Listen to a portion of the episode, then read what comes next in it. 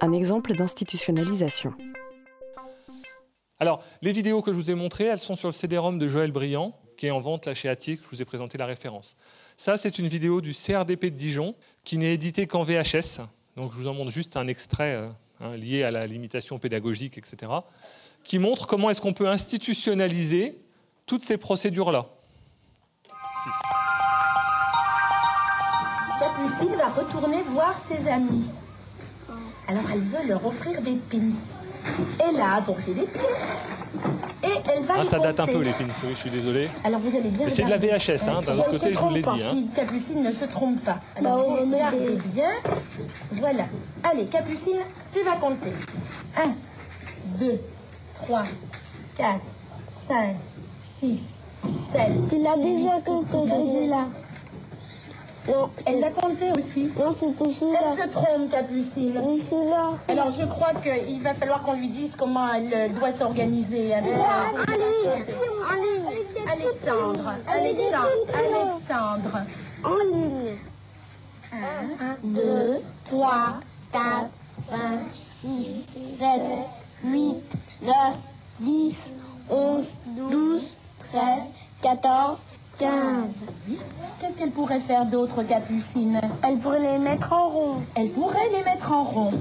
1, 2, 3, 4, 13, 14, 15, 16. T'as dépassé 17. le premier.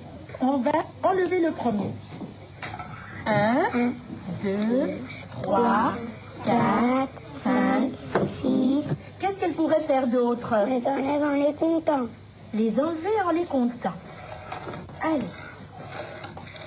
C'est ce qu'on a appelé la séparation. 1, 2, 3, 4, 5. La marionnette, bien adaptée aux enfants très jeunes, peut aussi favoriser chez les plus grands l'explicitation spontanée des stratégies. 14, 15. Maintenant, elle n'a plus le droit de les bouger. Que pourrait-elle faire Ben, elle pourrait, elle pourrait pr- prendre un pion à chaque fois qu'elle en, à chaque fois qu'elle en compte un, 1, deux, trois, 4,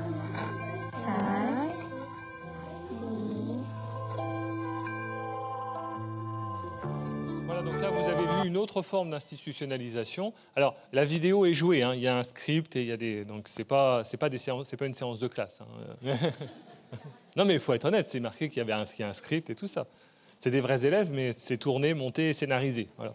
Mais euh, il n'empêche que si on commence par ça, évidemment que ça n'a aucun sens. Enfin, tout du moins qu'on va, qu'on va forcer les élèves à employer des mots sur des concepts, sur des. Par contre, si on a fait l'ensemble des situations dont on a parlé depuis euh, la petite section, où on a commencé à mettre des pions dans une et une seule par alvéole, etc., puis en moyenne section avec euh, des quantités un peu plus faibles et des organisations plus nettes, et puis ensuite en grande section avec euh, les boîtes d'énumération, les boîtes euh, dans la salle de motricité, puis les boîtes d'allumettes, qu'on a mis des mots, qu'on a fait des institutionnalisations, ça, ça peut être une synthèse globale avec les mots qu'ont choisis les élèves. Donc là, vous voyez, vous avez la formulation et la trace. Alors évidemment que ça ne peut pas être premier. Ce n'est pas ça qui vient en premier. Ça vient comme conclusion, comme verbalisation, comme formulation. Alors pour conclure sur la situation d'apprentissage, par situation problème, on a bien une situation qui est une situation par adaptation et donc qui nécessite une déstabilisation. C'est-à-dire que si on veut enseigner avec une situation problème, une des caractéristiques, il faut vous poser la question, est-ce qu'il y a une déstabilisation? Est-ce qu'il y a une adaptation? Quand on met les élèves avec les boîtes d'allumettes, on crée une déstabilisation, un obstacle. Obstacle, euh, en grec, hein, c'est euh, obsto en français, euh, en latin, pardon, c'est ce qui se tient devant, et en grec, c'est probléma. La traduction grecque d'obstacle, c'est probléma.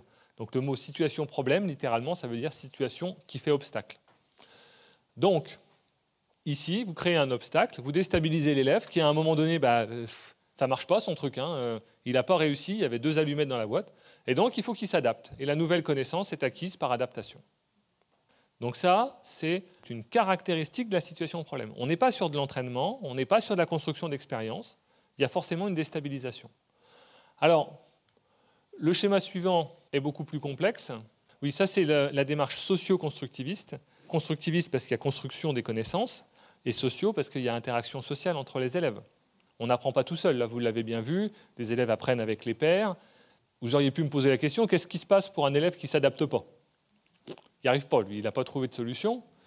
Deux solutions, justement. Ou bien ce n'est pas le moment pour lui, parce qu'il n'a pas encore les connaissances suffisantes pour s'adapter, ou bien on va le laisser s'approprier la stratégie d'un autre. C'est-à-dire que lors des mises en commun, il va se rendre compte, tiens oui, finalement, mettre de côté, ah oui, c'est plus pratique. C'est tout à fait différent que si c'était l'enseignant qui lui disait pour bien compter, il faut mettre les objets de côté. Là, il s'est rendu compte qu'il y avait un problème, il n'a pas trouvé de solution, et il s'approprie la solution d'un autre. C'est relativement différent. Donc, on n'apprend pas tout seul et on ne fait pas réinventer tout à tout le monde. Évidemment, on n'est pas non plus sur ce modèle-là. Donc, euh, c'est quand même très, très structuré, très guidé. Il y a des démarches hein, qui sont beaucoup plus libres, euh, Montessori, euh, Freinet, etc. On n'est pas là-dedans. Là, on est on construit un obstacle, on le met en œuvre pour une classe donnée à un moment donné parce qu'on pense qu'il y a apprentissage possible.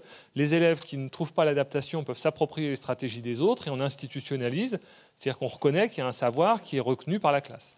Alors, ce schéma-là, alors il est un petit peu plus lourd, je vais juste vous le commenter très rapidement. Les mots importants de ça, c'est l'élève, lui, la situation socio-constructiviste, elle considère que l'élève, il sait des choses si on est sur une démarche frontale, si on dit à l'élève la vérité, on considère qu'il va accepter la vérité sans tenir compte de ce qu'il sait déjà. Donc là, la démarche socio-constructiviste, elle considère que l'élève, il sait des choses. Vous, vous avez la connaissance décontextualisée. Vous savez qu'il y a trois stratégies d'énumération globalement à enseigner à l'élève. Donc votre travail, c'est de contextualiser, de, créer un problème donné et de rendre l'élève responsable de sa situation. Donc c'est ce qu'on appelle la dévolution. Vous lui dites, voilà ce que tu as à faire et voilà comment tu sauras si tu as réussi ou pas. Donc il se débrouille en plus avec ça. Donc c'est la dévolution qui est importante. C'est ce qu'on disait, hein. l'élève sait que c'est lui qui a, qui a réussi ou pas, ce n'est pas l'enseignant qui lui dit non, tu n'as pas réussi ou tu as réussi. Un critère pour savoir si c'est une situation problème, c'est est-ce que l'élève peut savoir s'il a réussi ou pas tout seul? S'il ne peut pas savoir, ça ne peut pas être une situation problème. S'il faut que ce soit quelqu'un d'extérieur qui lui dise non, c'est pas bon, ça ne peut pas être une situation problème. La phase là, elle est dite adidactique, parce que c'est une phase où l'enseignant n'enseigne pas. A didactique, le A privatif, hein, didactique ça veut dire qui enseigne quand c'est l'adjectif. Donc une phase adidactique, c'est une phase où l'enseignant n'enseigne pas. Ce n'est pas vous qui dites la vérité, c'est l'élève qui s'adapte. Et donc vous avez la rétroaction de la situation. Donc, euh, pof, on ouvre les boîtes d'allumettes, ben non, ça marche pas. Et donc là, l'élève s'adapte. Et puis après, il faut recontextualiser, on n'apprend pas en une seule fois, il faut changer de cadre, etc. Et il faut à un moment donné qu'on institutionnalise et qu'on entraîne. Parce qu'après, bah, une fois qu'on a acquis, il faut, aussi entraîner, automatiser. Hein.